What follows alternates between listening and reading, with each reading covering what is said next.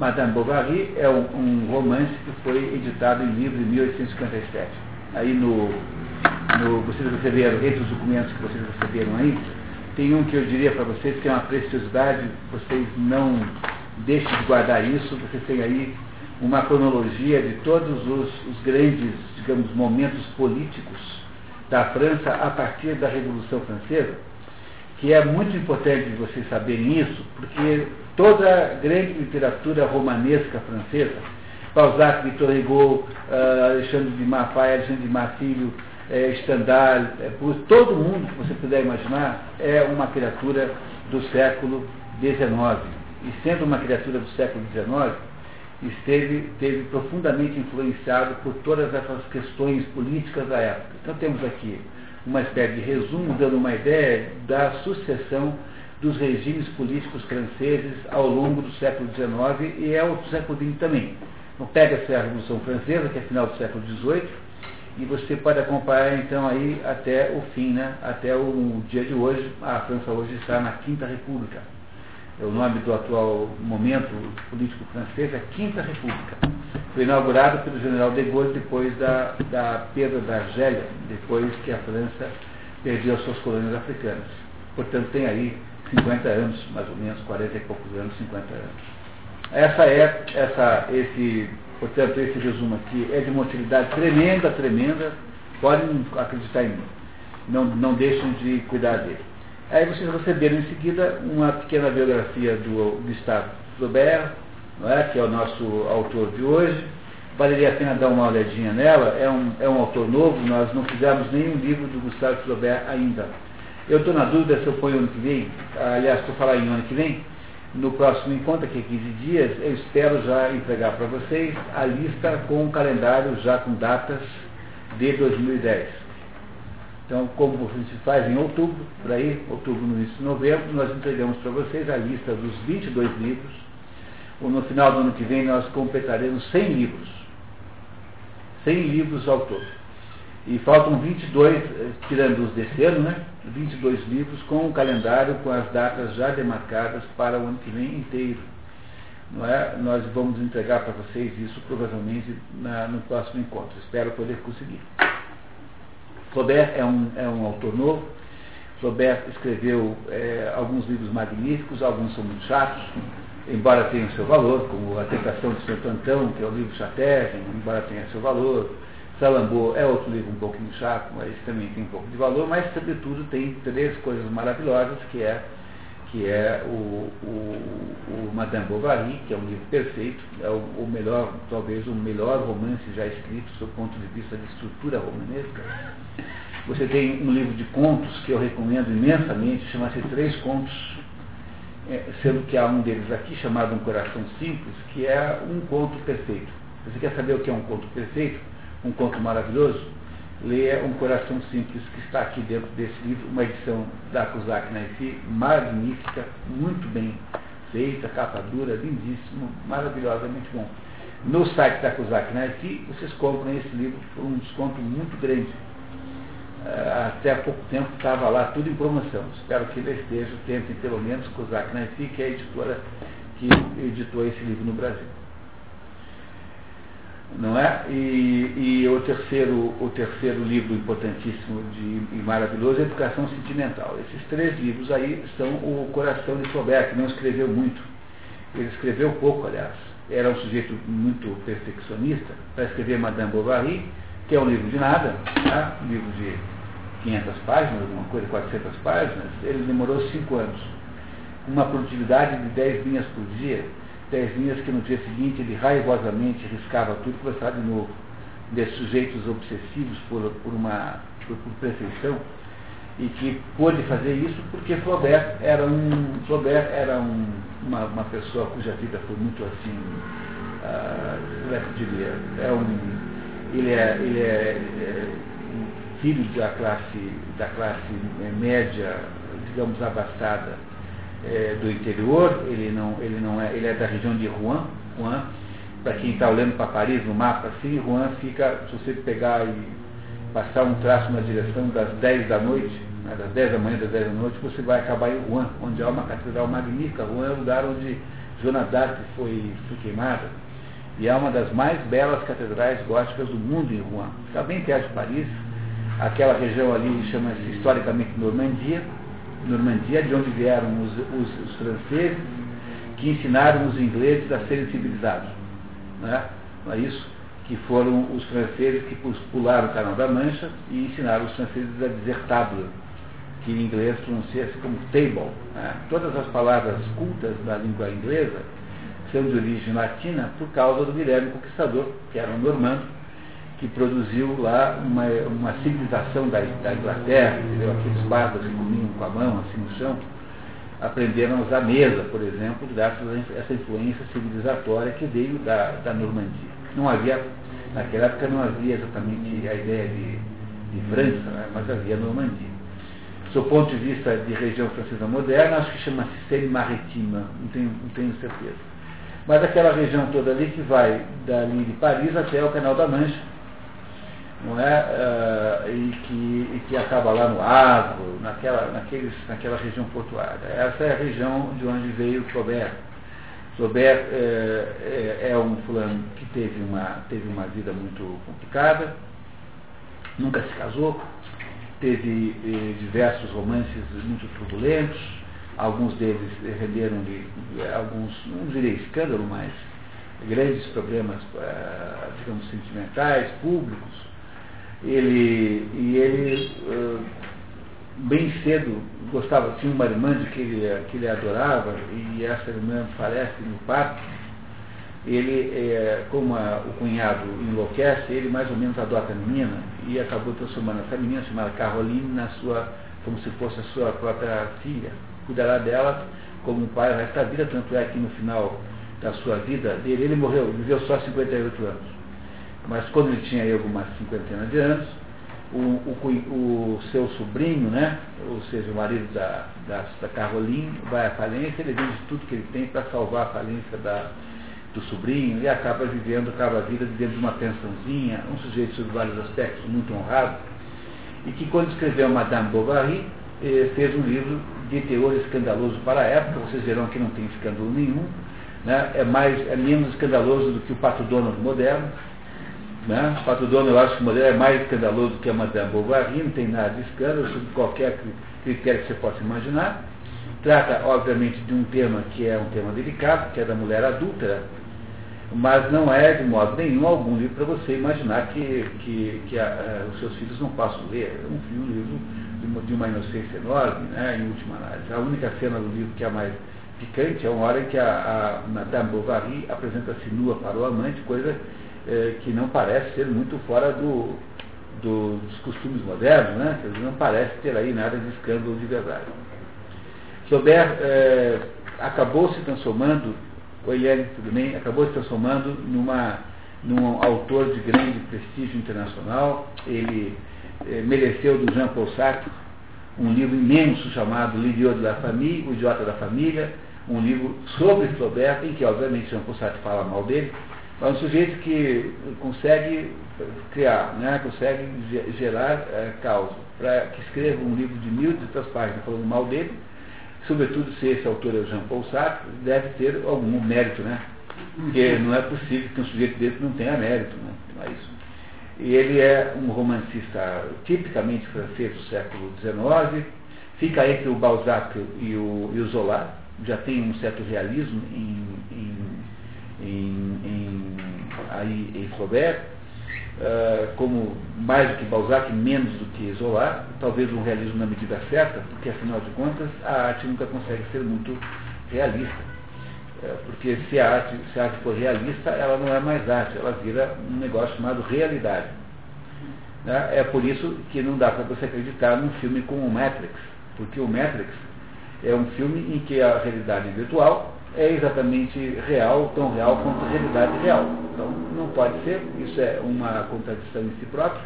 É um filme inexplicável, incompreensível, em última análise, não faz nenhum sentido. Não é? Você não pode morrer na realidade virtual, você tem que. Você pode brincar, pensar, fingir que ela é real, mas ela não pode ser tão real ao ponto que você morra nela.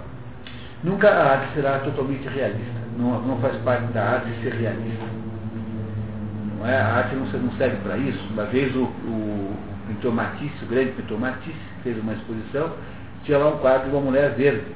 Aí apareceu lá um, uma, uma pessoa que foi lá à exposição e falou assim, mas professor, essa mulher é verde. E ele falou, mas minha senhora, isso não é uma mulher, isso é um quadro. Entenderam a diferença que há entre a arte e, e, a, e o mundo real? Uma mulher que fosse verde nos deixaria muito preocupados. Qual será a doença que poderia ser diagnosticada aqui? Abacatite, abacatite, abacatite. É, mas uma, uma, um quadro verde não tem nada de anormal, ao contrário, um quadro verde, uma mulher verde é completamente ilegítima. É, tem um pintor chamado Holbein, que é um pintor alemão, do século, acho que 15, 16, 16 por aí, fez uma das coisas mais tenebrosas que já alguém pintou, que é um Cristo sair caído da, da cruz, que é verde. Tem um quadro comprido, está no Museu de Base, compridão assim. É um quadro magnífico, mas de uma tenebrosidade total. E é verde. A arte é assim mesmo, a gente pinta as pessoas de verde, quando acha que elas têm cor verde. E assim por diante. Gustave Flaubert, portanto, não é um realista no sentido de isolar que queria ser um realismo. Porque ser realista em arte é impossível. Imagine vocês quantos milhares de páginas precisariam para que alguém conseguisse descrever com o mesmo detalhamento a cena que nós estamos agora nos assistindo aqui. Não é? Para dar exatamente a quantidade de detalhes que estão presentes aqui, eu precisaria de 20 mil páginas para escrever apenas essa cena aqui. Se é que eu ia conseguir fazer isso em 20 mil páginas. Logo, não dá para olhar para Flaubert como um realista, mas Flaubert é um daqueles sujeitos que começa a lidar com temas, digamos, mais próximos do, do menos romanescos, menos, menos, menos, é, é, como é que eu diria, menos, menos é, estereotipados e mais, e mais próximos das pessoas reais, o que não transforma num realista como Zola. E depois de Flaubert, então, nasce toda uma geração de autores que irão aí desenvolver o tema da mulher adúltera. O tema da mulher adúltera é muito mais velho que Flaubert, é, o, é um dos temas mais velhos da literatura. Está a Helena de Troia, é o primeiro caso. Não é? Helena de Troia está numa história que foi escrita há 2.700 anos. Há um grupo de pessoas, que algumas estão presentes aqui, que lê comigo a Ilíada da, do, do Homero. Estamos lendo a Ilíada estamos vendo lá o caso da de Troia. A Ilíada é a história de uma guerra motivada por um problema associado a, a um adultério, em última análise. É claro que a gente pode arrumar umas desculpas para ela, mas no fundo é isso. O tema do adultério, em seguida, é, é, é explorado na literatura com a Fedra, é, do Racine, tem a Fedra também, que é o Hipólito, né, no, na, na, na para o teatro grego, não existe a história chamada Fedra, mas Hipólito, que é a mesma história, e a Fedra de Sêneca, um autor, um autor romano. Mas o tema da mulher adúltera mais ou menos aparece e volta com toda a força em Flaubert. O livro é de 1857. É Flaubert que inaugura ah, uma fase enorme de, de. Né?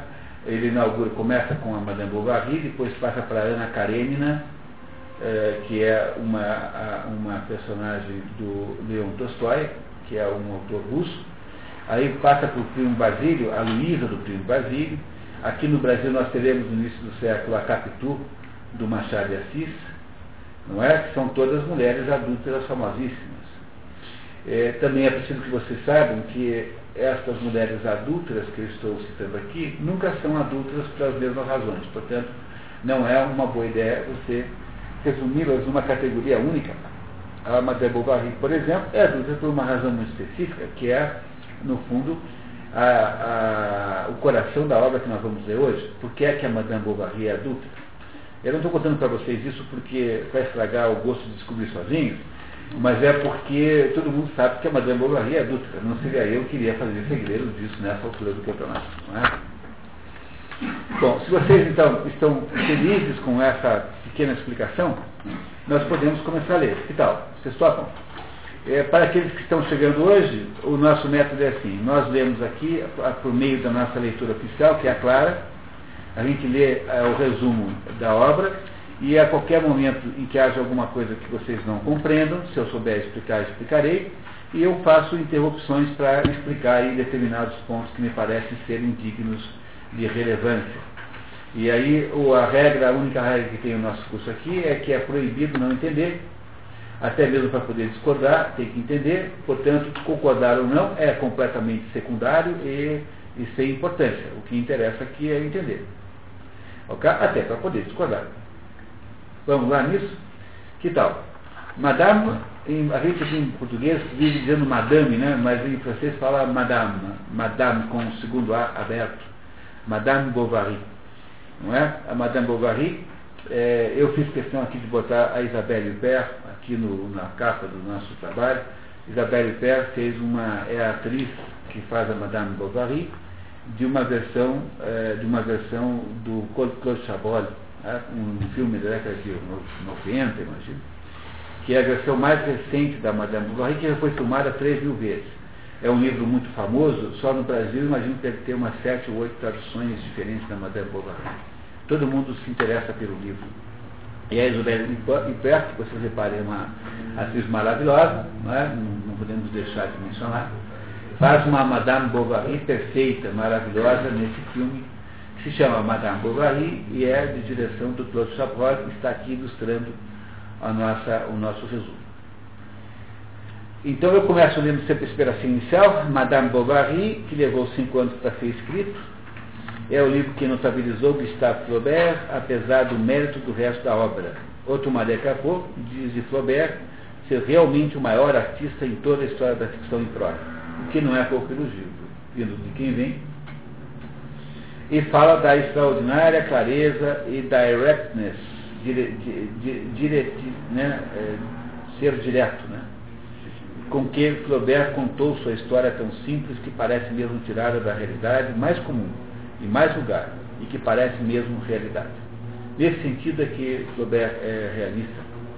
O crítico austríaco completa. Madame Bovary é uma obra de arte quase sem par. Não dá para não dá para você é, menosprezar esses elogios vindos de vindos de, de quem vem outro Maracacô ambientado na região de Rouen, onde Jeanne d'Arc foi queimada e onde o próprio Flaubert nasceu. O romance, editado em 56, ele é editado em 56 numa revista aos capítulos, ele sofre o processo jurídico, que é vencido por Flaubert, e em 57 é que ele é editado em livro. Então, em livro só sai em 57. Fica a meio caminho entre o romantismo de Balzac e o realismo de Émile Zola sob o ponto de vista estritamente formal, é uma obra magistral, talvez o mais bem estruturado romance de todos os tempos. É maravilhoso, sob o ponto de vista linguístico, estrutural, é uma obra espantosa, uma maravilha. A temática audaciosa para a época inaugura a linhagem das histórias de mulheres infiéis, como Ana Karenina, de Tolstói, Lady Shackley, de H. de H. Lawrence, e Luísa de Essa de Queiroz. Tem mais aí também a Capitu, a nossa Capitu aqui, essa não está na lista porque sempre sobre essa há sempre a dúvida se é ou não é infiel. O que me parece ser uma questão ociosíssima, porque é óbvio que é, mas, né, mas, mas o, há, uma, uma das questões ociosas literárias brasileiras é esse debate interminável sobre se Capitu traiu ou não traiu o Bentinho com um curitibano chamado Escobar. É, o, tal do, do outro é um curitibano chamado Escobar. Curitibano, né? Está vendo como nós temos tudo a ver com a Capitu? Tá? Não é? Muito bem. E a Capitu chama-se Capitolina. Tem mais essa, na verdade. A, a Yonville-l'Abbé, a localidade ficcional onde se passa a ação principal, pode ter sido inspirada em Ri, uma das cidadezinhas em torno de Rouen Lá havia um tal de um médico chamado Eugênio Delamar, e esse médico Eugênio Delamar parece que é o Charles Bovary. Dizer, há uma situação parecida com a da Madame Bovary, que teria acontecido na época em que, em que Flaubert eh, era vivo, e, e, tudo indica que é essa situação que ele romanceou. Mas uh, uh, essa cidade, Yonville-l'Abbé, não existe. Uh, é inventada por, por, por Flaubert. A crítica literária até hoje procura saber quem inspirou as personagens como parte da mitologia de um livro que sintetiza um dos esquemas da condição humana, o bovarismo. O que é bem o bovarismo, entenderemos depois. A estrutura do romance consiste em três partes absolutamente integradas, começando com a apresentação de Charles Bovary, personagem não menos importante do que a própria Emma Rouault. Emma Rouault é a Madame Bovary com o nome de solteira. Em francês fala Emma, né? Emma. É, o, o, o valor de falar Emma é que, e não Emma, é porque Emma lembra Aimé. De certa maneira, a sonoridade do nome lembra aquela que amou. Emma tem uma clara, uma clara indicação e faz uma, uma clara é, ligação com a, o verbo amar como participa, Aimé. Né? É, portanto, vocês podem dizer Emma como, ou Aimé como quiserem, ou Emma como preferirem. Depois Madame Bovary e terminando com a decrepitude do mesmo Charles Bovary. A ação se passa por, entre as décadas de 30 e de 40, mais ou menos, do século XIX, claro. Portanto, durante a monarquia de Luís Filipe I, pressionada pelos valores da burguesia liberal em ascensão. É bom explicar para vocês isso de uma vez por todas, está naquele esquema que vocês escolheram ali, mas a Revolução Francesa, que vai de 1789 a 1799, desorganiza a França, e ela é, é encerrada militarmente com violência por um, tirano chamado Napoleão Bonaparte, que manda parar aquela bagunça, como dizia Aristóteles. Nós vemos aí há dois anos o livro A Política do Aristóteles, o Eloy esteve nesse grupo, e Aristóteles dizia o seguinte, o problema da democracia é que ela sempre gerará a tirania, porque você começa a dar espaço político excessivo, e aí aparecem os demagogos que produzirão a bagunça, e a bagunça irá chamar o tirano. Por isso dizia Aristóteles assim, nunca incentive muito a participação política. É melhor que as pessoas não vão votar muito e quando eu me lembro que nos Estados Unidos só metade da população vota, eu não consigo dar um pouco de razão para ele, porque não é por causa disso que eles têm menos democracia lá do que aqui, né? Que nós temos, sei lá, 90% do, dos eleitores, digamos, oficial, oficiais. Mas esse é outro assunto. Ah, o que eu queria dizer é que o, a, a, a Revolução Francesa destrói a economia francesa completamente dez anos depois de ter começado, e aí Napoleão Bonaparte assume o governo e torna-se imperador. Para quem queria tirar um rei, é, ficou agora com o imperador, o que é um negócio mau, né? Porque o, o, rei, de certo modo, o Luís XVI, era um rei bom, né? de todos esses Luíses, tirando o Luís IX, que é o São Luís, é o melhor desses Luíses era esse Luís XVI. Era o sujeito menos imperial, menos tirânico de todos. E ele é morto de uma maneira completamente brutal, né? ele e a família toda. E ele e, a, e, a, e substituem esse rei, que era um rei bom e um rei condescendente, por um sujeito perigosíssimo como Napoleão Bonaparte. Não é? Que coisa engraçada, né? Aqui no Brasil a gente faz piada com Napoleão Bonaparte. A Aliança Francesa, que eu aliás presido, tem um. Nós botamos, é, enchemos a cidade de cartazes lá com Napoleão Bonaparte para vender matrículas, né? Aí a nossa diretora, que é francesa, falou assim, ó, na França ninguém tem coragem de fazer uma coisa dessa. Por quê? Porque na França, Napoleão Bonaparte é um monstro, é um sujeito perigoso. Todo mundo acha importante, mas é um sujeito que ninguém acha que seja algo de piada. E isso é verdade, porque aqui é que nós temos de Napoleão Bonaparte uma visão um pouco folclórica, assim, porque Lá eles têm uma visão de que Napoleão Bonaparte é um sujeito perigoso, é um sujeito que fez império, no final. Né? Esse homem então inventa um império para substituir a produção agrícola, econômica, que não há mais na França, que houve com a destruição de toda a base econômica, ele promove uma guerra europeia de saques contra os vizinhos todos, é parado lá na Rússia e é exportado né, para Elba, mandado lá para Elba como rei de Elba. Ele vai lá com status bom, é, exilado em Elba, que é aí pertinho, mas como um rei de Elba. Passa-se um tempo, ele fica muito aborrecido lá naquele, naquela ilhazinha e resolve voltar. E nesse tempo que ele está fora é restaurada a, a monarquia dos Bourbons.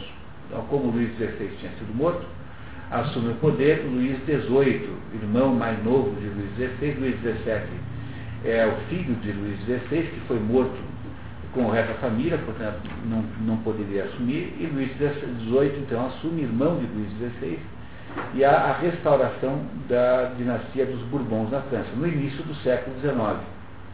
Essa restauração sofre no meio um uma grande, um grande abalo, porque Napoleão Bonaparte volta da ilha de Elba, volta para a França, o rei manda prendê-lo na praia, quando chega Napoleão Bonaparte na praia, o exército francês está esperando e o general, o general Né eh, diz assim, meu comandante, estou às suas ordens. E o exército francês passa a circular do Napoleão automaticamente e ele faz mais uma guerra de 100 dias que eh, apenas é, é, apenas, é parado apenas em Waterloo por causa de uma chuva que atrasou, que permitiu que o general von Blücher chegasse antes das tropas francesas, dos reforços. Não fosse isso, Napoleão tinha ganho também essa. E Napoleão, então, agora sim é exportado para a ilha de Santa Helena, que fica nos confins do mundo, aqui perto do Brasil. Aqui no meio do Oceano Atlântico, onde não há nada em em 5 mil quilômetros a cada lado. E aqui, nessa ilha, Napoleão morre finalmente. O rei que assume depois de Luís XVIII é mais um irmão de Luís XVI, chamado Carlos X, e esses, esses, esses dois aí, os Bourbons, reinarão na França até 1830. De 1808 a 30, a restauração dos Bourbons. No meio, no meio aí, aqui há, o episódio dos 100 dias da volta de Napoleão. Em 30, há uma revolução e é destronada a dinastia borbônica. Os Bourbons são postos para fora e assume o poder, assume a monarquia francesa, um rei chamado Luís Felipe I, conde Duque de Orleans, aliás. E esse homem aí é que está governando no tempo em que a história acontece.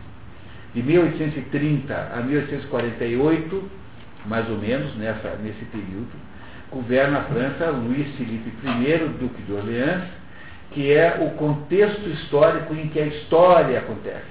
O livro foi escrito depois, mas foi escrito dentro desse contexto histórico da, do governo chamado da Monarquia de Júlio, chama-se esse governo Luiz Felipe, Monarquia de Júlio, que durou 18 anos. Esse Luiz Felipe era um sujeito que era nobre, mas ele se comportava como um burguês, ele trabalhava, ele ia lá, batia com a picareta no chão, fazia buraco, era um sujeito que queria aparecer burguês. E foi uma época de enormes pressões para acabar com o que havia restado de monarquia na França, tanto é que em 48 ele é derrubado com uma revolução e, e assume o irmão, o sobrinho de Napoleão, que foi a última tentativa de fazer governos monárquicos na França. Essa segunda tentativa napoleônica, né, do sobrinho, acabará na República Normal, que é o que tem na França desde então. Os franceses, não tendo mais leis para admirar, tornaram-se admiradores fanáticos do Principado de Mônaco. Não há nada que um francês preze tanto quanto aquelas histórias da Caroline de Mônaco, da, lá do príncipe Ranier de Mônaco, enfim, eles são apaixonadíssimos por aquilo, que é um país eco de faz de conta, né? Um país eco de nada Estão até pensando em acarpetar o país inteiro, tão pequeno que é o, o país é. Não é? E os franceses são apaixonadíssimos por aquilo lá, porque têm saudade da sua própria monarquia, que desapareceu da França desde então. É uma história maravilhosa essa da, da, da, da, da França moderna, mas não é o nosso assunto. É apenas para você saber que a história passa-se entre 1830 e 48, que é quando reinava na França Luís Filipe I, Duque de Orleans, que era um sujeito que, embora fosse rei, ele se comportava muito por os valores já burgueses. Quer dizer, era um sujeito que tinha uma, uma grande é, capacidade de atender às demandas da burguesia, que estava cada vez mais poderosa. É? Tanto é que nessa época aí é que Balzac escreve a sua obra, e a obra de Balzac é uma espécie de divina comédia da burguesia. Todo o, o quadro humano de Balzac é um quadro burguês. Muito bem. E para terminar então aqui o nosso assunto, a grande agitação política dessa época é sintetizada no romance pela personagem do farmacêutico Homé, é a única com representatividade histórica. Temos a Isabelle Huppert, maravilhosa, como vocês estão vendo aí, não é?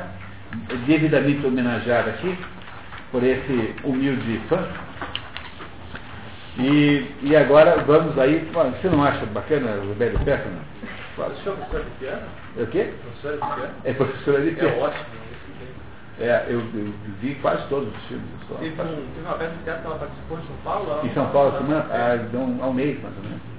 Não, faz tempo. Não, agora? Agora? É, é agora. Né? Que o povo ficou louco lá na teatro. É, pra ver. É. Muito bem. Tá, continuamos? Então vamos lá então. Se você não tem dúvidas até agora, vamos começar a ler? Alguém gostaria de fazer alguma pergunta? Ótimo, porque não sei nada mais sobre esse assunto além do que aquilo que eu acabei de contar para vocês. Então, tá muito bem. Vamos lá então. Primeira parte. Vamos lá. Apresentação de Charles Bovary. Os títulos de cada capítulo não constam da edição original. É, se há algum sentido simbólico em Bovary, Bovary é um nome associado com a palavra bovis. Bovis é, é em latim, é, a palavra que significa boi. Né? Bos bovis.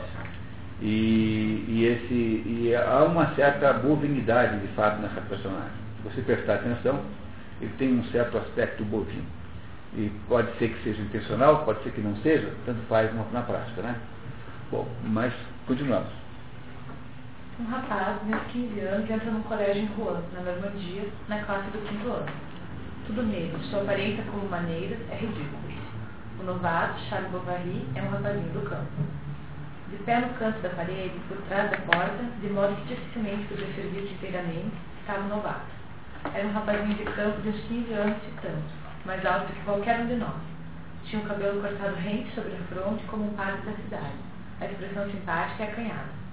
Embora não tivesse os ombros largos, o paletó verde de botões pretos apertava-o nas costuras e deixava ver pelas fendas punhos vermelhos habituados ao contato do sol. As pernas, vestidas de meias azuis, saíam de calças amarelas jantando gás. Calçava sapatos grossos, mal engraxados e ferrados na sola. É uma personagem ridícula, esse Charles Bovary, como quando tinha 15 anos. Né? Muito bem. Charles Bovary vem de uma aldeia nos confins da região de Caux, onde seus pais se haviam estabelecido. Seu pai, Charles Denis Bartholomew Bovary, antigo major cirurgião, é um incapaz que só acumulou fracassos. Sua mãe, amargurada, procura compensar suas decepções dando amor a seu filho. No final do terceiro ano, Charles Bovary, formado, vai estudar medicina. Não compreendia nada das aulas. Pouco lhe adiantava prestar atenção, não conseguia penetrar a ciência. Mesmo assim se dedicava com afinco, copiando cadernos sobre cadernos. Seguia todos os cursos, não perdendo uma só aula. Cumpria sua tarefa cotidiana como um cavalo de moinho, que gira incessantemente com os olhos vendados, sem tomar conhecimento da farinha que. O estudante medíocre consegue formar-se com dificuldades. Radica-se em Tóquio, cujo único médico havia acabado de morrer e sua mãe o faz casar com uma mulher de 45 anos, a viúva Heloíse de Buc, feia, seca como um graveto e enrugada como uma pá, mas com 200 libras de renda. A vida conjugal parece a jovem médico monótono. É uma porcaria de vida, né? Ele é filho único. E ele, ele tem 25 e a viúva tem 45. E a mãe arrumou um casamento. Veja, só, nunca percam de vista que esse negócio de casamento romântico é uma coisa extremamente nova no mundo. A ideia do amor romântico, do casamento romântico, você de fato escolhe, ou pelo menos pretende escolher com quem você casa, é uma coisa novíssima no mundo. Isso até pouco tempo não era assim. Existem ainda povos no mundo, hoje moderno, em que você não escolhe a sua mulher, nem o, seu marido. Você é obrigado a pegar quem seus pais escolhem, eles combinam. Né, combinam entre si. O Pirandeiro, no último encontro que nós tivemos aqui, foi com o Luiz de Pirandeiro. E o Pirandeiro casou com uma mulher que ele não tinha visto na vida antes do dia do casamento sujeito que casou, portanto, no início do século XX. E isso, obviamente, era uma situação siciliana, né? É uma coisa da Sicília. Talvez, se fosse em Roma, isso não tivesse acontecido. Mas, mas é, o casamento romântico, o amor romântico, é uma invenção moderníssima, moderníssima. Não há no mundo, historicamente, amor romântico. Então, quando você vê lá uma reinterpretação de coisas antigas com amor romântico é tudo falso, porque no fundo o amor romântico é muito difícil de encontrar. Esse Charles Bovary aqui, que é uma criatura do século XIX, casa com uma mulher que a sua mãe combinou que casaria com ele, uma viúva. E é isso. Continuamos. Primeiros encontros entre Charles Bovary e Emma Rouault. Uma noite de inverno, Charles é chamado ao sítio em. O pai, Theodore Rouault, na França interiorana, os genitores, quando já de certa idade, são chamados pai e mãe. É perro, né? Perro, é, o, o merro, é assim que você chama as pessoas de certa idade é, no interior da França, pai e mãe. Mesmo quando não é seu pai e sua mãe, entendeu? Tá? Mesmo quando não é nem seu pai nem sua mãe. O pai Teodoro viúvo e padrão do lugar, que parece bem de vida, havia quebrado a perna. Bovary se impressiona com o charme da senhorita Emma, filha do sitiante. Charles admirou a brancura de suas unhas. Eram brilhantes, finas na ponta, mais limpas que os marfins de Dieppe e talhadas em forma de anel. A mão não era tão bela, um pouco pálida demais, talvez, e enrugada na falange. A moça era esbelta, mas sem muita suavidade nas linhas. O que tinha de mais belo eram os olhos, embora suas ricações pareciam negros por causa dos filhos longos, e seu olhar era franco com um atrevimento cândido. Bovary multiplica suas visitas a Berthaud, até o dia em que sua mulher, enciumada, o proíbe. No começo da primavera, um tabelião de Ingouville, naquela época no interior da França, sem sistema bancário nos moldes modernos, os tabeliães, que tinham fé pública, funcionavam como banqueiros, guardando dinheiro contra a comissão. Dinheiro e títulos, eh, valores em geral. Desaparece com os fundos da viúva, deixando-a quase na ruína.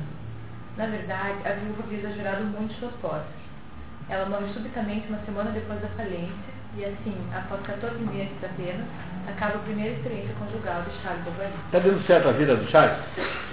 Ele, ele consegue se formar com dificuldade, sem talentos intelectuais exagerados.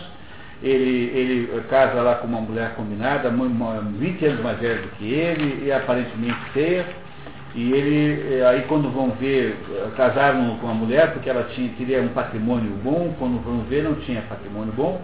No entanto, ela logo em seguida faz o favor de morrer e, e ele aí fica, né, so, fica novamente solteiro, né, com uma viúva, né, não é isso?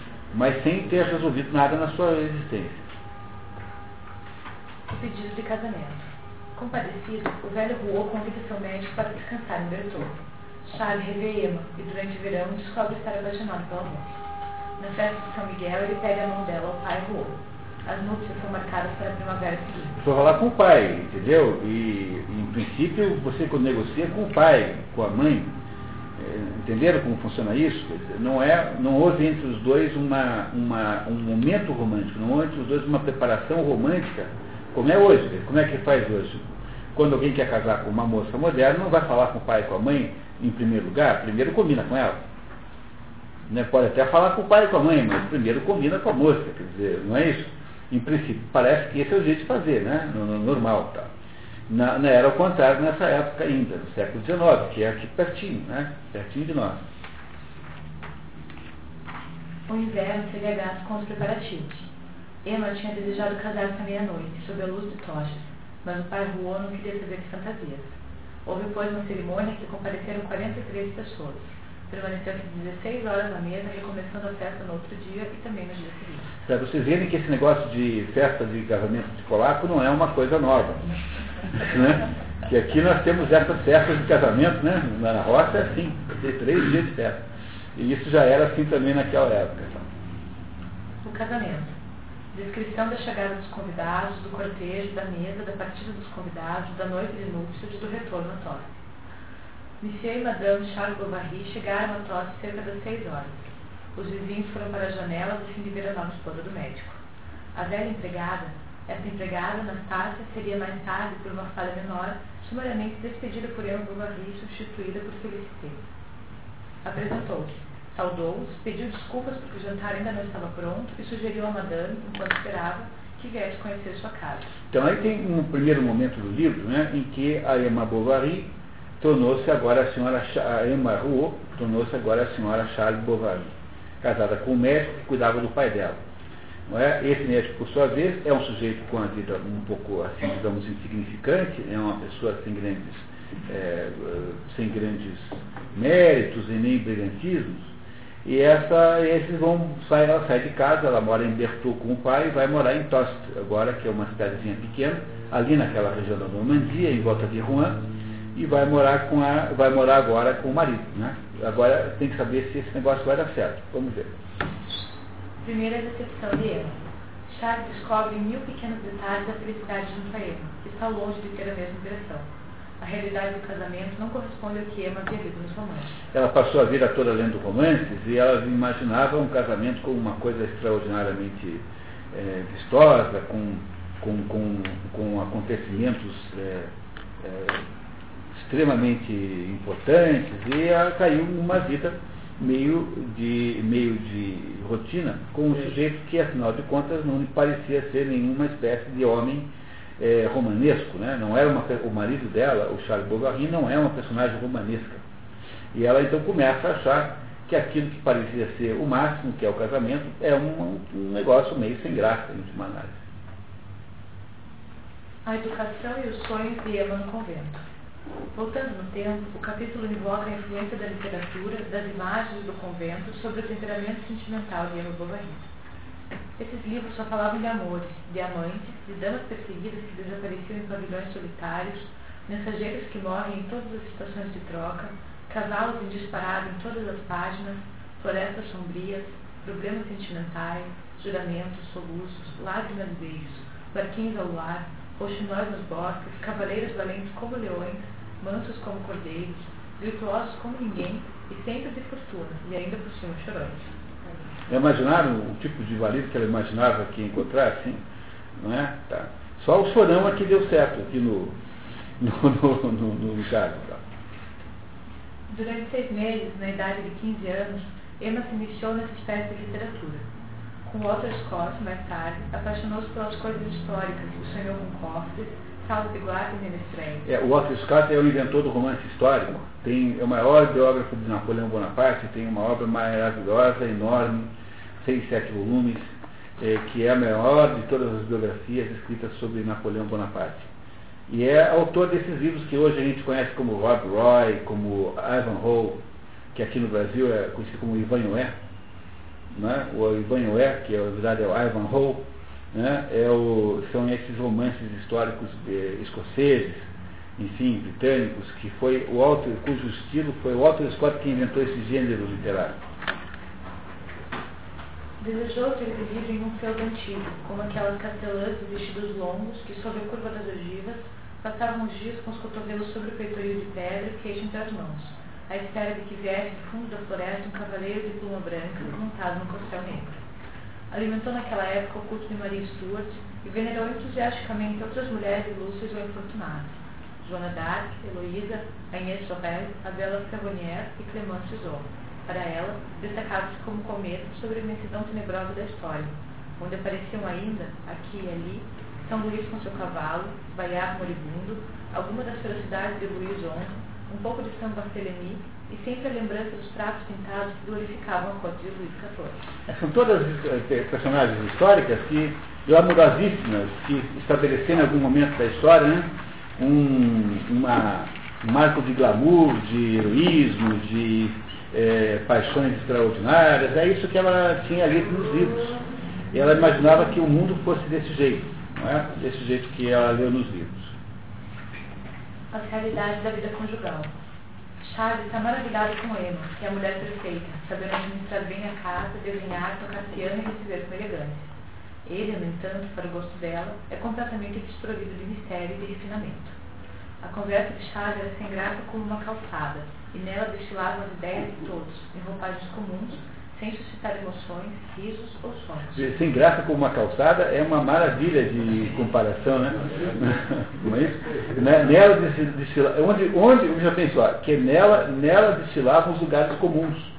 Ele, isso deve ser uma pessoa ser nomeada assim, quer dizer, um tédio absoluto e completo. Né?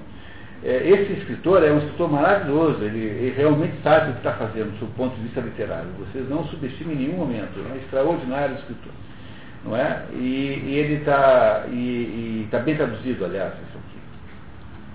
Ele dizia que jamais sentira curiosidade, quando morava em Rouen, de ver nos teatros dos atores de Paris.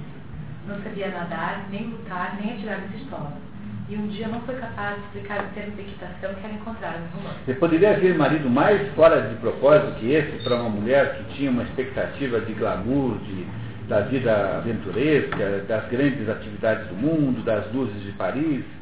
Um sujeito que é exatamente o contrário de tudo aquilo que ela imaginava obter no casamento, né? pelo casamento.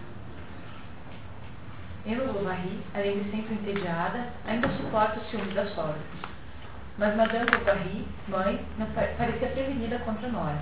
Achava que ela gostava de luxos que a situação financeira do marido não permitia. A lenha, o açúcar e as velas gastavam-se como em casa de fidalgos, e o carvão que se queimava na cozinha daria para uma família cinco vezes maior. A sogra arrumava os armários e ensinava a Emma a vigiar o açougueiro quando trazia a carne. Emma recebia suas lições. As palavras minha filha e mamãe eram trocadas durante todo o dia, acompanhadas de um estremecimento dos lábios, cada qual lançando as palavras ternas com os tons de cólera. Essas duas não se davam bem, né? Reparem que essa, esse ponto aqui vem desmentir essa, essa calúnia histórica de que as sogras possam ser ruins para os homens, quando na verdade as sogras perigosíssimas são sempre as sogras das mulheres. Essas são as piores sogras que tem, muito mais perigosas do que as sogras dos homens. Né? Então há uma calúnia se faz contra a sogra do homem que está aqui eh, sendo retificada aqui por esse exemplo da velha, né? Uma velha Madame Bovary. Continuamos. No final de setembro, no entanto, um acontecimento quebra a monotonia da vida de Emma. O casal é convidado para um bar em Vaubyessard, no castelo do Marquês d'Andervilliers, cliente ocasional, ocasional do Dr. Charles Bovary. É, ele, ele não é o médico do Nobre, mas ele teve lá, atendeu lá uma emergência e o médico, o Nobre, como assim, agradecimento, convida o casal Bovary que são, obviamente, uma classe média, mais ou menos média mesmo, a frequentar ali numa festa, uma festa daquelas festas maravilhosas, únicas na história, né, no castelo de Vaubyessard. Esta, esta festa modifica completamente o destino da personagem eh, Emma Bovary, porque essa festa marcará, digamos assim, a existência dela como sendo aquilo que ela queria ter. Né? Reparem, por favor. A viagem ao castelo de Vaubyessard Emma, maravilhada, descobre um mundo novo. Logo na entrada, o Marquês dá-lhe a mão cavalheirescamente e a Marquesa conversa com ela como se se conhecessem havia anos. Ao entrar, Emma sentiu-se rodeada por uma atmosfera morna, misto de perfume de flores e do cheiro do vinho de boa qualidade, do odor das carnes e dos cogumelos. As velas dos candelabros refletiam labaredas nos relógios de prata. Os cristais facetados, cobertos por uma condensação opaca, luziam palidamente. As flores se alinhavam por todo o comprimento da mesa, e nos pratos lavrados, os guardanapos, colocados em forma de chapéu de bispo, tinham entre as dobras um pequenino pão de forma oval. As patas vermelhas das lagostas transbordavam dos pratos, grandes frutas em cestas empilhavam-se sobre as folhagens, as perdizes conservavam as penas e fumaças evolavam-se. Com meias de seda, casaco curto, gravata branca, grave como um juiz, o garçom-chefe passava por entre os ombros dos convivas os pratos, os pratos enfeitados fazendo saltar com um golpe água do talher o bocado escolhido. Sobre o forno de aquecimento, de porcelana lavrada, uma estatueta de mulher coberta até o queixo, contemplava, imóvel, a sala cheia de gente. Esse mundo aí que ela conhece no castelo do Boulensar é, parece mais com as suas expectativas de vida? Ou a vida com o Dr. Charles Bovary? Né? Muito bem, continuamos. Emma, depois de desencorajar o marido a bailar, todos iriam vestido, retirada para dançar com o Visconde Começaram lentamente, depois aumentaram a velocidade. Rodavam no salão e tudo rodava em volta. As lâmpadas, os móveis, os lambrios, o chão, como um disco no eixo. Passando junto às portas, o vestido de Emma levantava-se, as pernas dos dois se entrelaçavam. Ele baixou os olhos para ela, ela ergueu os seus para ele. Um torpor dominou-a e ela parou. Recomeçaram em seguida, e no movimento mais rápido, puxado pelo Visconde, ela desapareceu com ele para o da galeria, onde, ofegante, quase caiu apoiando por um instante a cabeça no peito do pai. Depois, rodando sempre, porém mais lentamente, ele a reconduziu ao ponto de partida. Ele encostou-se à parede e cobriu os olhos com as mãos. Imaginem a cena, a, a Isabelle Impero, né? lançando aqueles lustres maravilhosos, né? ela no meio do salão, é, quase que sozinha com o Visconde, quase que numa espécie de atração da noite, é? Eh, dançando com aquelas pessoas todas riquíssimas, aristocráticas, prestando atenção nela. Não parece um sonho enorme, não parece ser isso o sonho que ela havia tido para si, quando ela imaginava o casamento ao ler os seus romances? Não é? No entanto. A volta toda é silenciosa e morosa. Eu não retorno ao seu mundo sem cor. Um acesso de impaciência despede o empregado no casa. A primeira coisa que ela faz quando chega em casa é brigar com o empregado. Primeira coisa que ela faz. Já no dia seguinte, a moça se refugia nas recordações daquele baile. Sua, sua ida ao que deram vazio em sua vida como os grandes sulcos que a tempestade, numa só noite, abre nas montanhas. Resignou-se, contudo. Guardou cuidadosamente na cômoda o belo vestido e sapatos de cetim, cujas solas se tinham tornado amareladas em contato com a cera do suave. Seu coração era como eles, em contato com a riqueza, algo de indelével se lhe aderia o sonho de uma Bovary. A experiência que ela acaba de viver fornece novo alimento à sua imaginação. Ela sonha com Paris. Passou a assinar a Corbeia, jornal feminino, e o Silfo dos Solões. Devorava em minúcia as críticas das estreias, os noticiários elegantes das corridas e das sessões de galas, interessava-se pela estreia de uma cantora, pela abertura de uma loja. Sabia das novas modas, os endereços das duas modistas, os dias de ópera. Estudou em Eugênio Sul descrições do modelo de decoração. Leu Balzac e George Sand, procurando na imaginação ali para as ambições pessoais. Chegava a levar o livro para a mesa, folheando enquanto Charlie falava. A lembrança do Visconde voltava em todas as leituras. Ela estabelecia relação, relações entre ele e as personagens inventadas. Mas o círculo do qual ele era o centro foi se largando pouco a pouco, e a auréola que ele tinha, afastando-se de sua figura, passou a iluminar outros sonhos. Olha que beleza de, de, de texto, né? beleza de linguagem. Né? Ah, ela nunca esteve em Paris e nunca estará, nunca irá a Paris na sua vida. No entanto, nesse momento a vida de Emma Bovary é uma vida que se passa longe da sua própria cidade. Né? Ela mora em Tostes e ela, na verdade, mora, o corpo dela está em Tostes, mas a sua mente está em Paris. A Paris que ela consegue entender pelas revistas que ela assina, pelos jornais que ela lê. Né? Nada na sua vida interiorana parece compensar esses desejos vagos e ela se impacienta cada vez mais com a mediocridade do marido.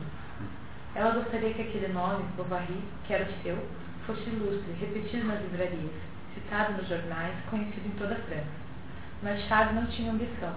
Um médico lhe vetou, com o qual Charles formara uma junta, chegara a humilhá-lo diante do leito do doente e dos parentes. Quando Charles lhe contou, à noite, o episódio, Emma falou contra o colega em termos violentos Charles enterneceu-se e beijou na fronte, com uma lágrima. Mas ela estava desesperada de vergonha. Tinha vontade de bater-me e correu a abrir a janela para se dar ar fresco e acalmar-se. Que idiota, que idiota, dizia ela baixinho, mordendo os lábios. É, que idiota é o marido, né? Tá? que ela está chamando de idiota é o marido, não é o médico que ofendeu o marido, mas o próprio. Ela se sentia, além disso, mais irritada com ele. Charles, com a idade, tomava modos deselegância Cortava a sobremesa as cores das garrafas vazias. Passava a língua sobre os dentes depois de comer. Fazia barulho com a garganta a cada colherada de sopa. E, como começava a engordar, seus olhos, já pequenos, pareciam subir para as têmporas forçados pelas maçãs do rosto. E esse casamento vai bem, pessoal? O que, que vocês acham? Não parece que vai com muito sucesso, né? Não é isso? Muito bem. As estações se sucedem, o aborrecimento aumenta e o caráter da moça se altera. Um ano e meio depois do baile de Bobiaçá, ela sofre dos nervos. E que havia permanecido quatro anos em tosse, decide se mudar para Yonville da Baie, para mudar Emma de Ares. Emma está grávida quando o casal deixa tosse. Pronto. Né? Um jovem casal vai embora para Yonville-la-Baie, que é uma cidade inventada. Essa cidade não existe, deve ser Rio, provavelmente. Né? A cidade que foi, que foi usada como, como modelo para essa. Uma cidadezinha lá em torno de Rouen, alguma coisa, algum lugar que deve demorar assim uma hora de, de a cavalo para ir. Alguma coisa como, sei lá, o quê? 30 quilômetros, 25 quilômetros, por aí, nada mais, nada mais longe do que isso. Até agora tudo bem? Acabamos a primeira parte. Está todo mundo aí uh, seguro? Podemos continuar? Alguém tem alguma dúvida? Continuamos, por favor. Yonville Labé e seus moradores. Em Yonville-Labert, a senhora de François, gerente do albergue, albergue Leão de Ouro, prepara jantar para a chegada do casal Bovary. Enquanto espera, o Sr. Homé, o Sr. Homé, farmacêutico local, dedica-se ao máximo para agradar Charles Bovary, porque na sua farmácia frequentemente fazia pequenas intervenções médicas ilegais e não queria ter um novo médico como seu inimigo. É, então, esse farmacêutico é uma figura muito interessante do livro, e ele, eu disse lá no início que ele é a única figura que tem uma representatividade histórica. E por que, é que ele tem essa representatividade histórica? Porque ele é tipicamente um intelectual de província, é um sujeito assim, meio analfabeto, mas com um discurso impressionante, assim, muito hábil no discurso, e que é obviamente ateu, porque o que foi acontecendo com a. O que foi acontecendo, na verdade, com a, com a digamos, destruição do modelo monárquico francês para o modelo republicano, que veio, que tomou todo o século XIX para acontecer. Não é quando eles achavam que iam terminar com a monarquia, com a morte de Luís XVI, aparece o imperador Luís, eh, Napoleão Bonaparte. Bonaparte dá-se muito mal e eles não conseguem fazer uma, uma república, porque é, o único jeito de governar era restaurar a monarquia velha. Então vem a restauração com Luís XVIII e Carlos X. Mas a, a restauração não dá muito certo, embora esses dois tenham aceitado um governo constitucional, já não era uma monarquia como a anterior, era uma monarquia constitucional, obedecia regras, embora fosse assim, as pressões burguesas e da antiga aristocracia eram muito grandes, e aí esses dois não aguentam, há uma revolução e entra no lugar o Luiz Felipe de Conde do Duque de Orleans, que é que está governando entre 30 e 48, conforme eu já expliquei para vocês. Esse Luiz Felipe, na verdade, não parece com o rei, parece mais com o presidente da República, porque ele não tem hábitos de rei, ele não é imperial, ele é um sujeito humilde, um sujeito que trabalha, que não anda com um vestido com roupa estranha, se veste como os outros, tem um tipo, faz um tipo meio burguês, assim, é um sujeito que adorava trabalhos manuais, é, marcenaria, essas coisas, era um sujeito parecido com uma pessoa comum, e, e ele Uh, e ele é mais ou menos destruído, porque inviabilizado, porque para os anteriores, para os monarquistas anteriores, ele era muito pouco monarquista, e para os liberais burgueses, era muito pouco burguês. E é inviável, acabam derrubando esse homem na Revolução de 48, e em 48, então, logo em seguida, teve-se um governo constitucional. O sobrinho de Napoleão Bonaparte, que era um bobalhão, chamado Napoleão III, assume o poder e monta o segundo império. O primeiro foi de Napoleão, agora esse é o do, do sobrinho, Napoleão III. Esse terceiro império é destruído pela guerra da Prússia contra a Prússia em 1770 e alguma coisa, 1870 alguma coisa, que foi a pior a mais acachapante derrota militar já sofrida por um país na história, do, da história da Europa, digamos assim. É, a, o exército francês foi completamente destruído pelo exército prussiano e com a derrota da guerra contra a Prússia, o, o Napoleão III é obrigado a abdicar e de lá para cá, então, não havia mais pressões monárquicas para tentarem sustentar o modelo monarquista. Olha, o que, que esse Homer representa? Representa aquele livre pensador, é essa bem a expressão certa, o livre pensador que é o intelectual, que é ateu, obviamente, na medida em que a própria noção de monarquia e de império está de alguma maneira ligada à noção de Deus, porque tanto o monarca quanto o rei, de algum modo, estão associados a uma, a uma, a uma, a uma subordinação, uma subordinação a Deus, né? que aqueles porque nunca pensem que o monarca é completamente absoluto. Ele está subordinado sempre a Deus, no, no conceito europeu de monarquia.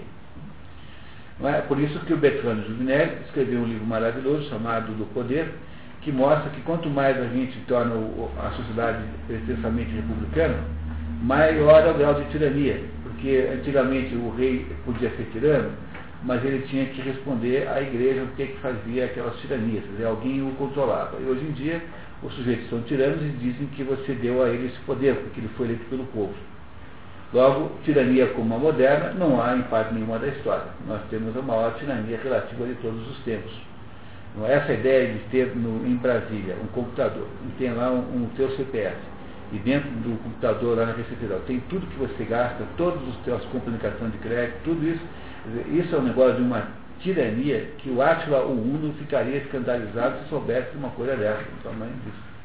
Mas por que é possível fazer isso hoje? Porque o poder vem do povo. E essa é a maior de todas as mentiras que alguém já te contou. E é, e é por isso que esse processo, mas quem é que faz a destruição desse processo, digamos, monárquico anterior para o processo laico-republicano posterior? Quem faz isso é o mundo intelectual, os homés, como esse aí, né? como esse senhor Homé, que é um tipo, tipo é um, é típico intelectual da época, que é o sujeito meio formado, que tem um palavreado intelectual e que tem, um, obviamente, um, um grande uh, orgulho em ser ateu, não é? E, e que faz, e que é a personagem, digamos, é, intelectual da história. É ele que tenta uh, defender as teses novas, ele que acredita na ciência como de uma maneira completamente cega, não é para o Homé, a ciência que salvará o mundo. É todas aquelas fantasias e mitologias do mundo que está querendo é, é, criar né, do, do, mundo moderno. Ele é o típico, o típico, é, o típico representante da fantasia do mundo moderno, esse senhor Homé. E quando chega lá o Charles Bovary, ele está muito preocupado porque ele faz lá no consultório, lá na farmácia dele, ele faz uma porção de atos médicos que em princípio eram proibidos um farmacêutico fazer, e ele quer continuar a fazê-los né, e precisa com isso, para isso que o médico que está chegando não, não, não denuncie, não implique com ele.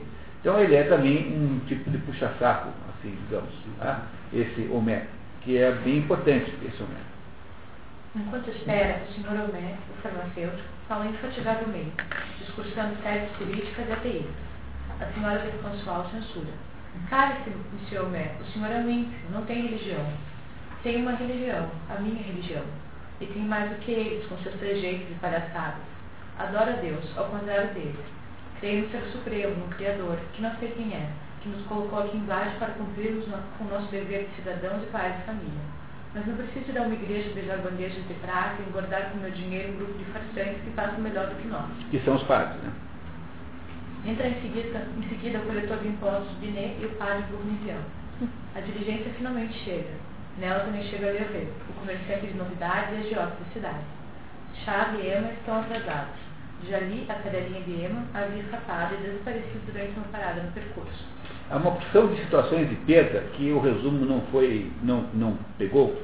Né? Vai havendo uma opção de situações de perdas pequenas que são todas omniosas, né? são todas situações de perda que acabam sugerindo perdas maiores do que essas aparentes. Assim.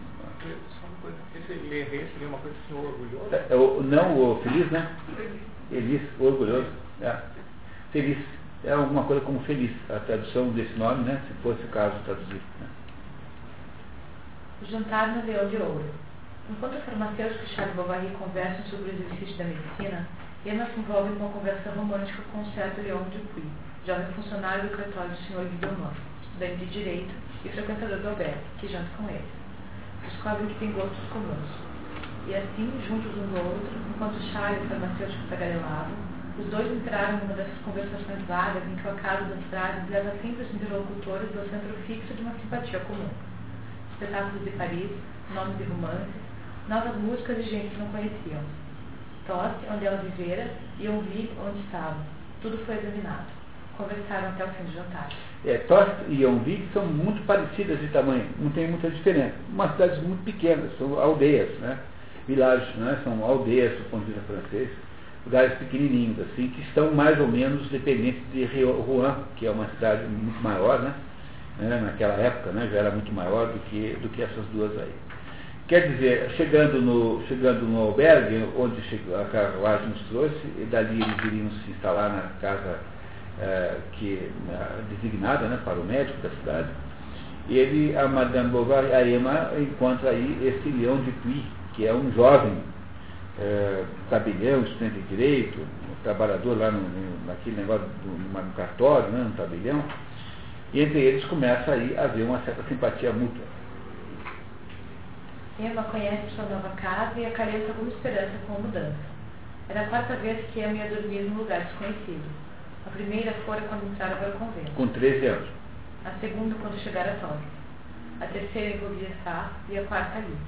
E cada qual representava sua vida como que a inauguração de uma nova fase. Em Vaubyessard eles dormiram, porque o baile acabou às 5 horas da manhã e dormiram lá na casa, numa mansão, e só depois é que voltaram para Tóquio. Ela não acreditava que as coisas pudessem ser as mesmas em lugares diferentes. Já que a fase anteriormente vivida tinha sido desagradável, sem dúvida que se anunciasse seria melhor. Nascimento de Berta, amizade amorosa. Emma dá à luz uma menina, batizada Berta. Ela queria um menino. Depois do batizado, a menina é colocada sob os cuidados de uma ama de leite, a senhora Rolê. A caminho de uma das visitas da criança, Emma encontra Leon, que a acompanha. A senhora Tivat, mulher do prefeito, acha que Emma se compromete a visitar sua filha de braço dado com o jovem funcionário. Naquele momento, Monsieur Leon saiu de uma porta vizinha, com um maço de papéis debaixo do braço. Veio saudá-la e colocaram-se à sombra, diante da loja de Verré, sob o todo cinzento. Madame Bovary disse que havia filha, mas que se sentira cansada. Se, começou Leon, sem ousar prosseguir. O senhor tem o que, tem o que fazer agora? perguntou ela. A resposta do rapaz foi pronta e ela suplicou-lhe que a acompanhasse. Já à noite, soube e ouvi saber daquilo. Madame de Vache, esposa do prefeito, disse diante da empregada que Madame Bovary se comprometia. É, quer dizer, ela logo na noite não demorou muito para ficar todo mundo sabendo que a esposa do médico andava de braços dados na rua com um, um homem que não era seu marido, né, que é o Leon de Puy. Ela vai lá visitar a filha na casa da ama de leite. Não era uma coisa incomum fazer isso nessa época, era muito comum, aliás. Não é? As crianças eram entregues lá para uma ama de leite que cuidava da criança. Aqui no Brasil também existia isso muito nessa época. Hoje em dia não se faz mais isso, né? Ah, hoje em dia é uma porção de recursos aí que você tem para é, contornar o fato de que a mãe não tem leite. É? Tem banco de leite, tem uma porção de coisas. Mas na época não tinha. Então algumas crianças passavam uma boa parte da sua primeira infância com uma mulher que não era mãe. Coisa que não deve fazer muito bem, né? Para as relações afetivas, mas era o jeito que havia de fazer assim. E ela então já faz uma inscrição aqui num lugar muito pequeno, imagino que isso é muito pequeno mesmo, né? Não é muito pequeno mesmo. E a sair lá com alguém é, de braço dado que não é o seu marido. L'Heureux é um sujeito, é a personalidade má da história, ele é um, ele é um, um, um sujeito que tem lá uma loja de modas e novidades, imagine um lugar pequenininho, né, cujo, numa época que os transportes são difíceis, ele vai para Rouen ou para Paris e traz lá tecidos, é, roupas da moda, um último objeto lá que foi lançado e vende lá em, em, em Yonville. Esse Leroy. Mas na verdade ele é, é verdadeiramente é o agiota. Ele só tem essa loja de esse, essa cidade comercial para produzir não é, o crédito. É como viraram esses comerciantes todos aí, que são todos agiotas um dia e ninguém mais quer vender a geladeira aquela geladeira. Eles querem fazer, financiar o negócio em 30 vezes. Né? E não te dão nem um centavo de desconto para você comprar a vista. Quer dizer, eles querem, na verdade, cobrar o juro implícito. Né? Te obrigam a pagar os juros se você vai, né? não é? Ou você paga o juro todo na frente, ou paga em 10 vezes. Você tem que escolher qual você quer. Né? Se chegar num comércio hoje, assim, ah, tem uma geladeira aí, custa, sei lá, mil reais. É, quanto que é a vista? Ah, não, é mil reais. Mas quanto que é em 10 vezes? É mil reais. Quem está fazendo isso é o, esse é o Levan, né? Ele cobra os 100 reais de, de, juros, sei lá, os 15 reais de juros, 150 reais, quer você pague à vista, quer não pague. O que, que é isso? É a transformação do comércio em agiotagem, que é a situação moderna brasileira hoje. Todo comércio é assim. Não é? E é a mesma coisa fazer esse Leroy. Esse Leroy era um sujeito que estava interessado, na verdade, no negócio econômico, financeiro, e que usava o pretexto das roupas tal como, como produtor de negócios aí. É a personagem é, demoníaca da história, o L'Heureux. Não é? Apesar de se chamar, ironicamente, L'Heureux, que significa o feliz, não é? o que é uma coisa muito engraçada, né? convenhamos, né? É isso.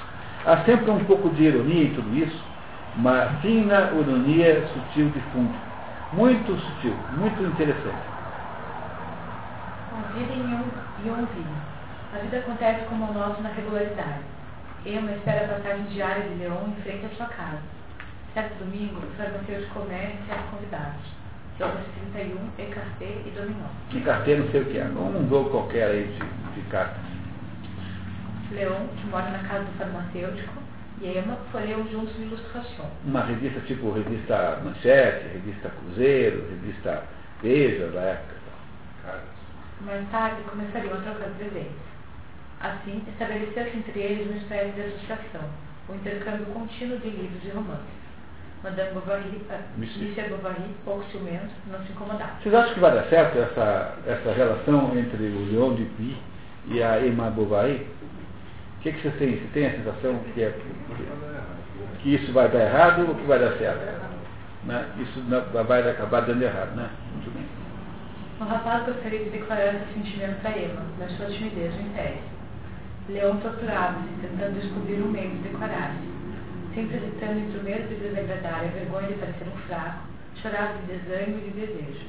Tomava decisões enérgicas, escrevia cartas que rasgava, adiando grande momento para outra época, em que adiava novamente. Muitas vezes punha-se a caminho, com o objetivo de arriscar tudo, mas essa resolução, desvanecia-se rapidamente em presença de Emma e quando Charles chegava, convidavam a subir em sua charrete para irem juntos ver algum doente nos arredores, ele aceitava imediatamente, cumprimentava madame e partia. Pois não era o marido também algo dela? Marido, o marido também não era algo dela, quer dizer, ele, ele tinha uma paixão por ela tão é, forte, né? Vocês não acham que esse livro é bem escrito? É uma beleza a estruturação dessa história, é uma perfeição. Uma beleza. Se alguém quer aprender a escrever um romance, é só ler esse livro quatro, cinco vezes que você sai, fica melhor que o Machado de Assis. Eu garanto que você vai escrever melhor que o Machado de Assis. Né? Continuamos. Emma descobre o amor e seus sofrimentos. Em fevereiro, durante um passeio nos arredores de Yonville em companhia de Homé e Leon, Emma compara a mediocridade de Charlie ao charme do rapaz, e deve conta que está apaixonada por ele. No dia seguinte, Levé oferece a Charles colarinhos bordados e outras bagatelas. Ela resiste à tentação de fazer dívidas e se esforça mais para ser uma dona de casa perfeita. Sua calma aparentemente esconde, na verdade, uma dolorosa luta interior de sentimentos violentos amor por Leon, orgulho de permanecer virtuosa e raiva de seu marido. O que a exasperava era que Charles não parecia dar-se conta de seu sacrifício. A convicção que ele tinha de que a fazia feliz parecia a Emma um insulto imbecil, e sua tranquilidade algo pior que a ingratidão. O que mais ofendia a Emma Bovary é o fato que o marido achava que estava dando certo, que estava fazendo bem para ela. O marido achava que estava sendo um bom marido. É isso que a ofendia, sobretudo. O que seria ela de ser virtuosa? Não era ele, Charles, o obstáculo à felicidade, a causa de toda tristeza, como a fivela pontiaguda daquela correia que atendia por todos os lados? Emma e o padre, a partir de Leão. Numa tarde de abril, o Ângelo se lembra Emma de seus tempos no convento das Ursolinas, onde havia estado aos 13 anos. Ângelos é uma prece que se faz à tarde, né? Antigamente, num lugar como esse, todo mundo ouvia. Né? Os sinos batiam tinham, etc. Né? Hoje em dia. Hum, é a Ave Maria das seis horas, né? É, isso. A religião talvez poderia ajudá-la e ela vai à igreja com o objetivo de confiar seu sofrimento ao padre. Mas o diálogo entre os dois não é mais do que uma sequência de mal-entendidos grotescos que deixam Emma mais feliz do que antes. Ele se despede dela, sem que ela tenha conseguido dizer nada. Então, Madame Bovary, disse o padre finalmente, peço desculpas, mas dever antes de tudo. Preciso dar a minha instrução de catecismo. As primeiras comunhões estão próximas. Tenho medo de não haver tempo. Assim, a partir da ascensão, eles terão mais uma hora de aula todas as quartas-feiras. Pobres meninos. É preciso colocá-los desde cedo nos caminhos do Senhor, como de resto ele próprio nos recomendou pela boca de seu divino filho. Passe bem, madame. Meus respeitos, senhor marido. É, enquanto ela tenta contar alguma coisa para ele, e ele fica dando bronca e dando cascudos naqueles moleques, tem uns moleques assim, fazendo uma farra, fazendo misérias ali em volta, e o padre fica dando bronca e cascudo nos guris, e, e ela tenta falar com o padre. No final, quando ela desiste, ele se despede dela, ela não conseguiu falar com o padre, não conseguiu conversar com alguém né, sobre, sobre a crise que ela vivia né, naquele momento. Leon, por outro lado, cai na melancolia e decide partir para Paris para terminar seu curso de Direito. O rapaz vai se de Emma.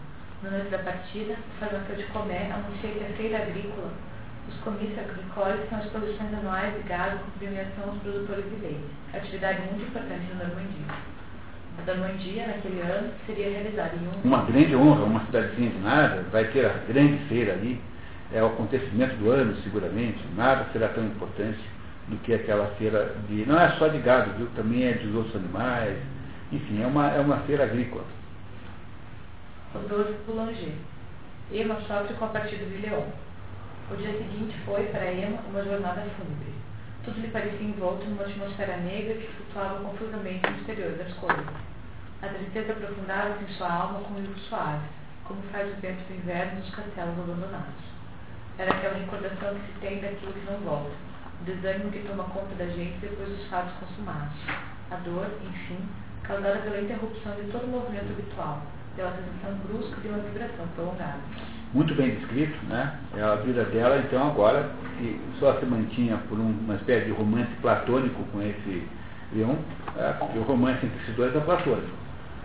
É, não houve é, nenhum ato real de amor, né? mas é, agora tem o Leon, que foi embora para Paris, num tempo que não tem e-mail, que não tem telefone, Quer dizer, ir para Paris significa desaparecer, né? ou, ou mandar cartas. Né? Foi, pelo menos havia essa coisa maravilhosa que foi destruída, que é a extraordinária, maravilhosa, insubstituível carta. Nada como uma carta. As cartas são o que há de luxo, o que há de charme, o que há de maravilhoso. Não tem mais, né? Substituindo essa porcaria de e-mail. Por exemplo, vem a, aquela, aquela mensagem amorosa vem para você entre uma chamada Enlarge Your Penis e a outra passe, passe para frente esse negócio, pelo amor de Deus. Entendeu? É um, pode haver maior contaminação do espírito da, da mensagem amorosa do que ser é, é, vizinha dessas bobagens. Né? Dá para imaginar um negócio desse? Que coisa mais terrível. Né?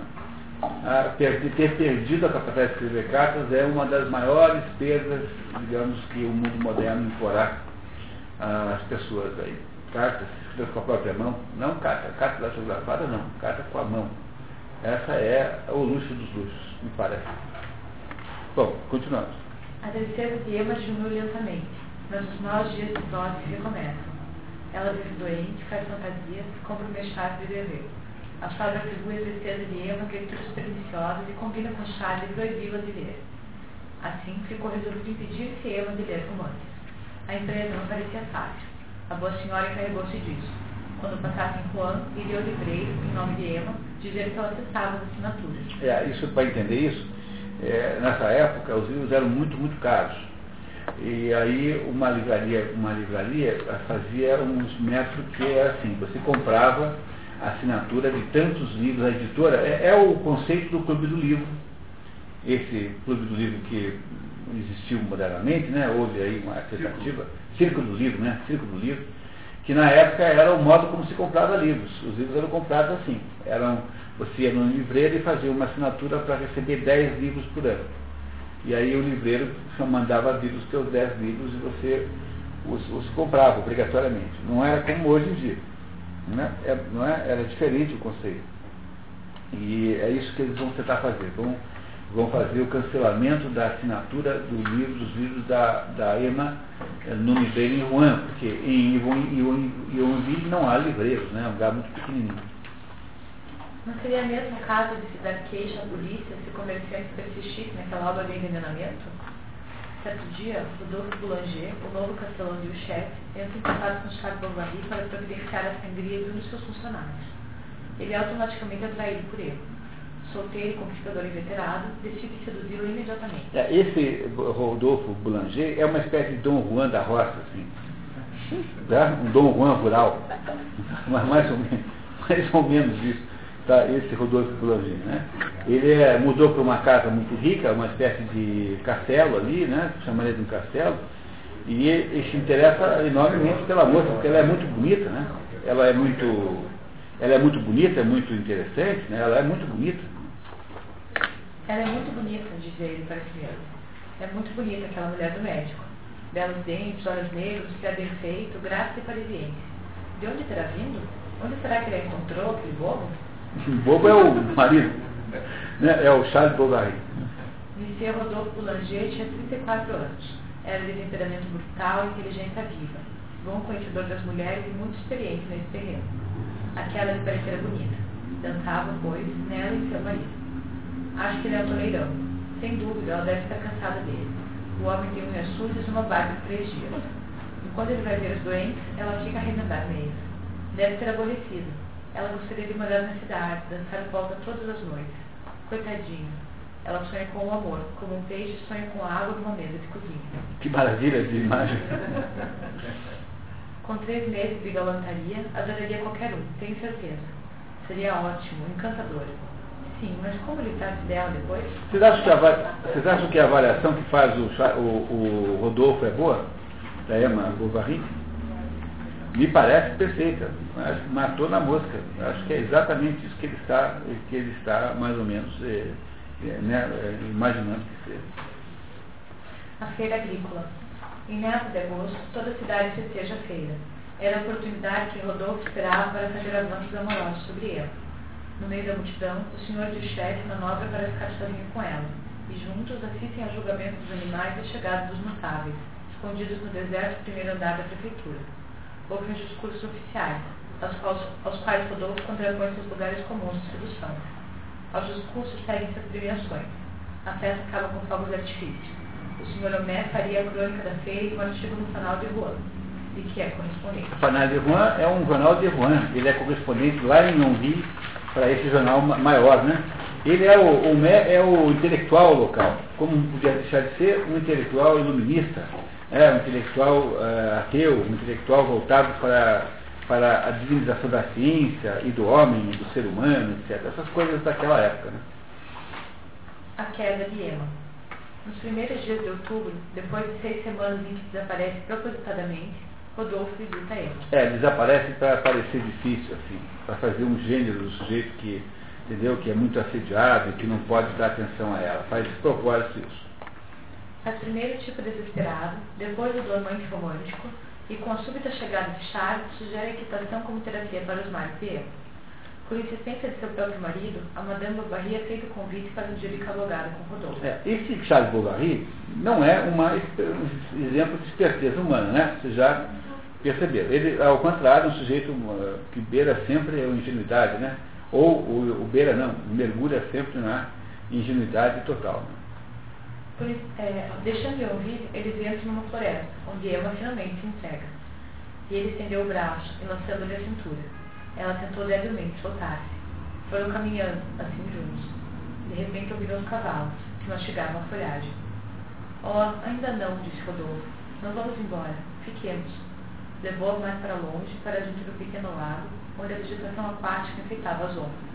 Entre os juncos brotavam flores. Ao, ruído seus passos na relva, perdi e saltaram para esconder-se. Eu não devo, não devo, repetia Emma. Sou uma louca em escutar suas palavras. Por quê? Emma, Emma. Oh, Rodolfo, disse lentamente a jovem, achegando-se ao ombro do rapaz. O vestido colou-se ao volume do casaco. Ela ergueu o pescoço, que se dilatou no suspiro, e, esvaindo-se todo em prantos, com um longo estremecimento escondendo o rosto, abandonou-se. Que beleza de descrição, né? Que beleza. A partir daí, os encontros tornam-se frequentes. Escreve-se todas as noites. Entusiasmada, Emma aparece, quando pode, bem cedo no castelo de Rodolfo, que começa a ficar com medo da paixão crescente da mãe. Mas, certo dia, vendo a sutil imprevisamente, ele frangiu a testa, como se estivesse contrariado. Que tens? perguntou ela. Sofres? Fala-me. Por mim, ela declarou com ar sério que aquelas visitas eram imprudentes e que ela se comprometia. A evolução dos sentimentos de Emma. Pouco a pouco, os temores de Rodolfo convenceram. O amor a embriagar a princípio e ela não pensar em mais nada. Mas agora que aquilo era indispensável à sua vida, ela temia perder o pouquinho que fosse, ou que tudo se tornasse mais difícil. Quando voltava da casa dele, lançava em volta olhares inquietos, espiando os vultos que passavam no horizonte, cada janela de onde pudesse ser vista. Ouvia os passos, as vozes, os ruídos das charruas e estacava, mais pálido e trêmulo do que as folhas que se balançavam sobre a sua cabeça. É, a Emma agora tem um amante real, né? Esse Rodolfo, é, esse é o primeiro amante que ela tem, o outro não foi, foi platônico. Agora ela tem um amante que é esse Rodolfo Boulanger. Não é? Muito bem. Emma também começa a temer, sobretudo quando encontra Binia na floresta, a botar-lhe uma de suas escapadas matinais.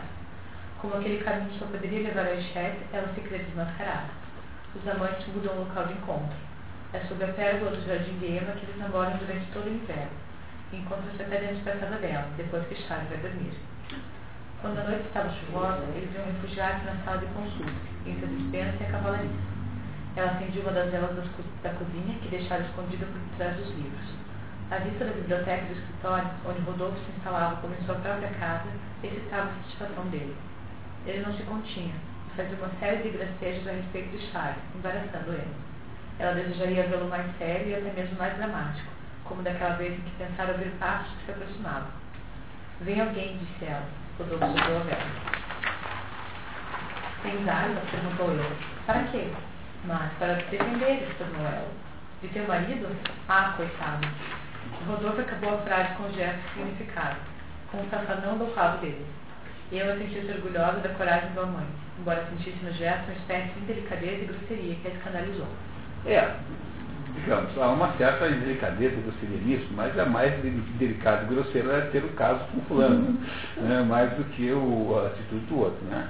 Mas vocês veem nessa altura do campeonato que o Charles Bovary não é um sujeito muito respeitado por ninguém, né? nem pela mulher, nem pelo amante da mulher. Não tem medo do, do potencial né, criminoso do, do, do, do amante, né? do marido, né? Marido que, com, aliás, com, até com uma certa legitimidade moral, podia tentar intentar alguma coisa. Né? Não é isso? Bom, continuamos. Rodolfo, no entanto, cansa do romance. A própria Emma, no começo da primavera, ainda que dominada pela paixão, toma consciência dos sentimentos contraditórios que a oprimem. Ela sonha com sua infância e faz o balanço amargo de sua existência, depois de receber uma carta ingênua e amorosa de seu pai, que lhe instiga sentimentos maternais. Ela pensa em voltar ao marido. Rodolfo, naquela noite, achou-a mais séria que de costume. Isso passa, pensou ele, deve ter algum capricho. E ele faltou a três encontros consecutivos.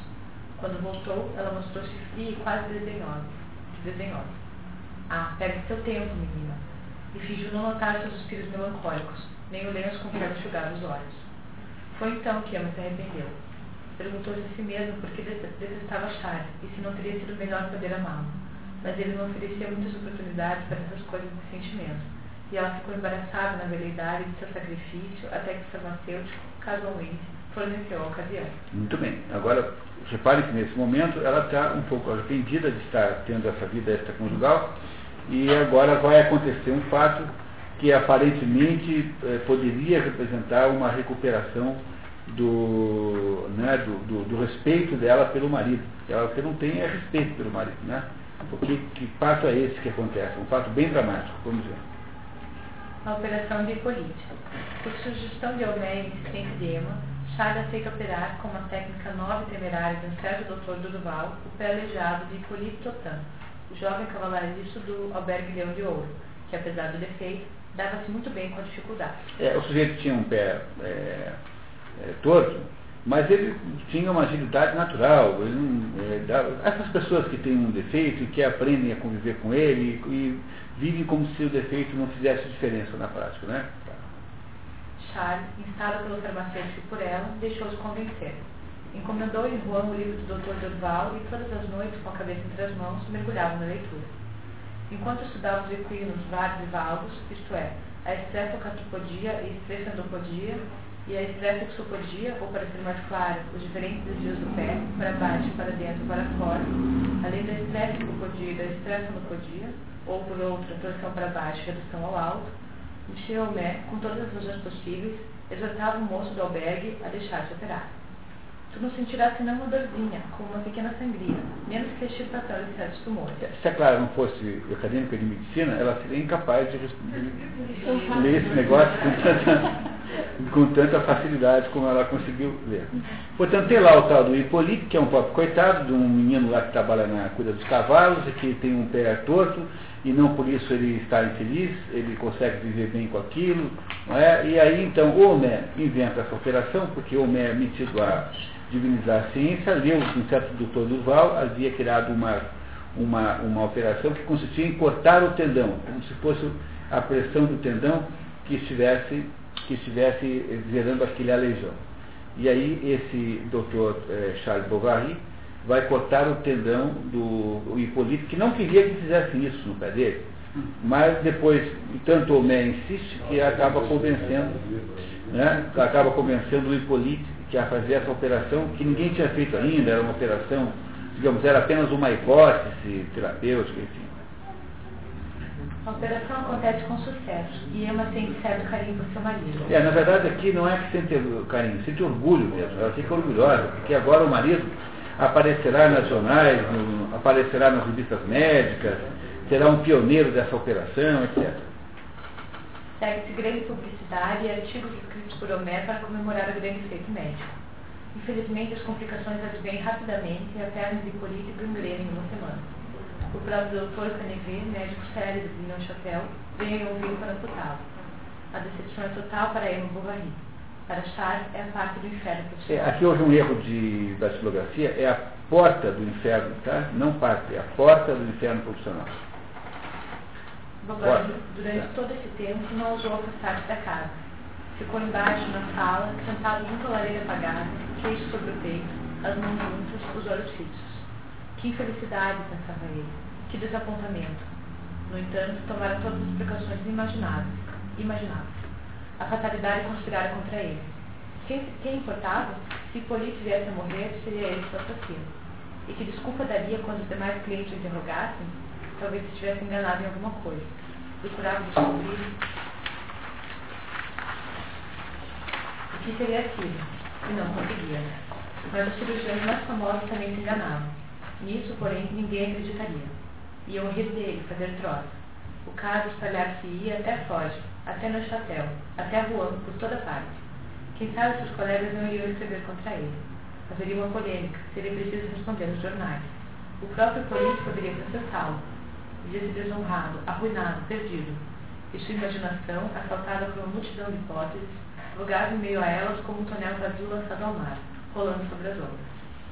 Emma, à sua frente, olhava. Ela não participava da sua humilhação, mas sofria outra, que era de ter julgado que aquele homem fazia alguma coisa, como se já não tivesse, por vinte vezes, percebido sua mediocridade. Tudo nele, né? Deve ser nele, né? É tudo nele, tá? Tá errado. Tudo nele a irritava agora. Seu porte, suas roupas, o que ele não dizia, toda a sua pessoa, sua existência, enfim. É, parece, parece bom esse quadro. Uh, veja, tudo nele a irritava agora, seu porte, suas roupas, o que ele não dizia, toda a sua pessoa, sua existência, enfim.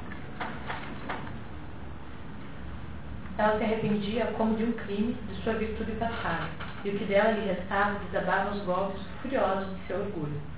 Deleitava-se em todas as ironias perversas do adultério triunfante.